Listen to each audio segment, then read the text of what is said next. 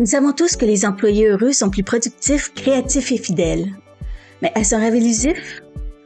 Au cours de cette série, nous vous invitons à découvrir avec nous des conseils, des vérités, ainsi que des conversations à cœur ouvert sur des thèmes tels que la gestion des conflits et les personnalités difficiles.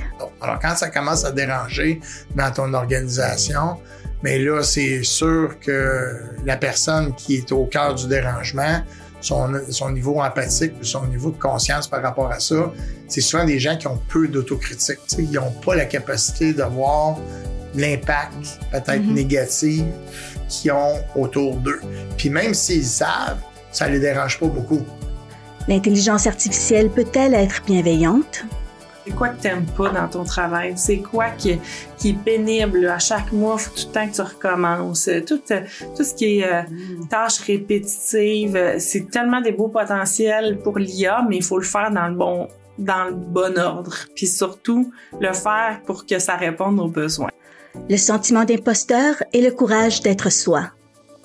Puis dans les situations où je me trouve que je, je me sens pas comme l'experte, euh, je me sens hors de mon, zone de confort. Je, perds un peu mon, confiance, euh, je suis un peu moins sûre de moi-même, puis euh, je me sens plus comme un imposteur.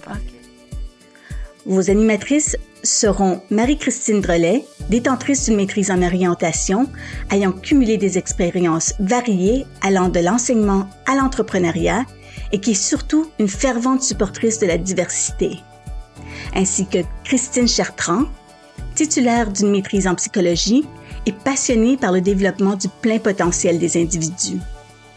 Nous explorerons avec vous un sujet qui nous tient à cœur, le bonheur au travail, avec des experts que nous admirons et qui partagent généreusement leurs connaissances. L'indice du bonheur d'Admanco, notre palado. Joignez-vous à nous.